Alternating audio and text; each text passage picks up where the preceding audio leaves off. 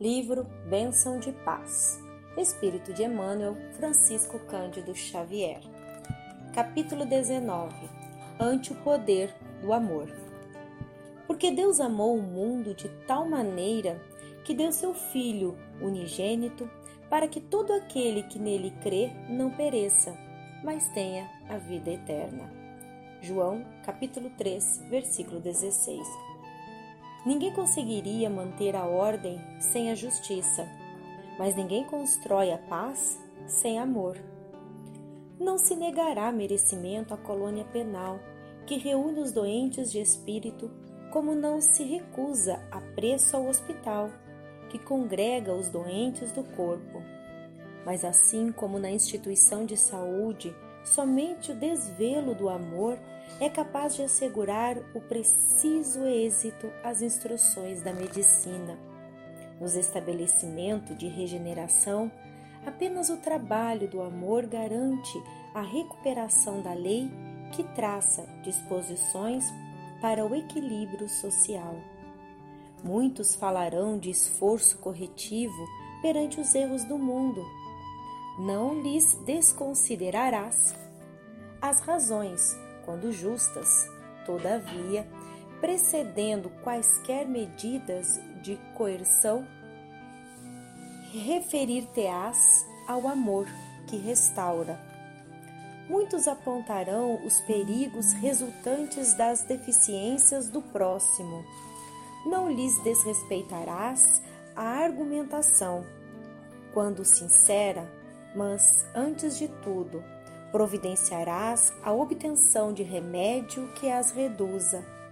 Assim deve ser, de vez que, por enquanto, na terra, para legiões de acusadores diante das vítimas do mal, existem raros advogados para o socorro do bem. Ama sempre, e quando estiveres a ponto de descrer do poder do amor, lembra-te de Cristo o Senhor sabia que o mundo de seu tempo estava repleto de espíritos endividados perante a lei, que ele não poderia invalidar os arestos da justiça para o reajustamento dos culpados. Compreendia que as criaturas hipnotizadas pelo vício não lhe dariam atenção, que deveria contar com a hostilidade daqueles mesmos a quem se propunha beneficiar. Permanecia convicto de que o extremo sacrifício lhe seria o coroamento da obra. Entretanto, consubstanciando em si mesmo o infinito amor de Deus, consagra a humanidade, veio ao mundo mesmo assim. Seguindo com essas vibrações de amor que nos traz a mensagem, relembrando-nos do grande amor do nosso irmão Jesus.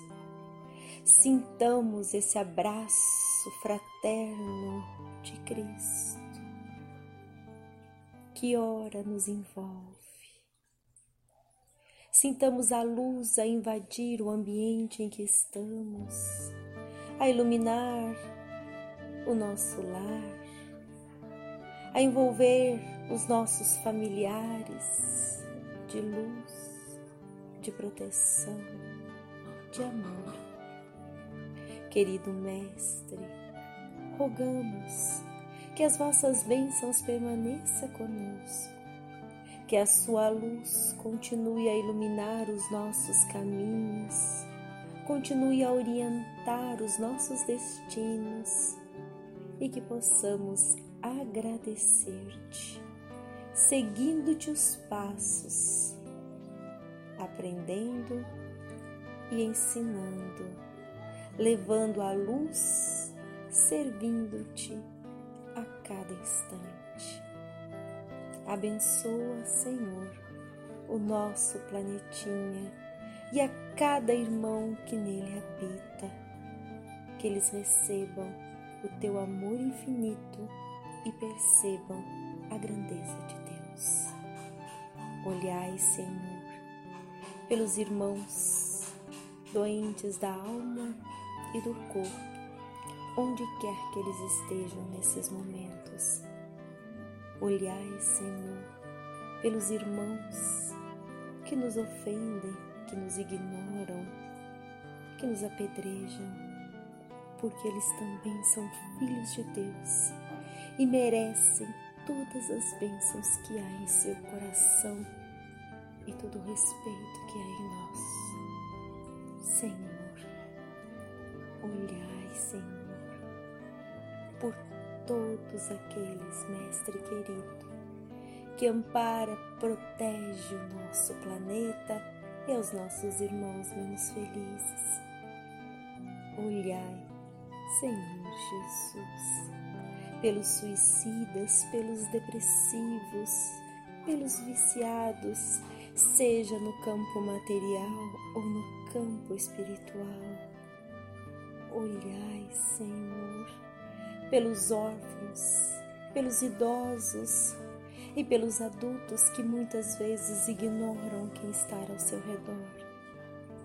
Olhai, Senhor, por todos nós. Graças vos damos, Senhor Jesus. Graças a Deus. Que assim seja.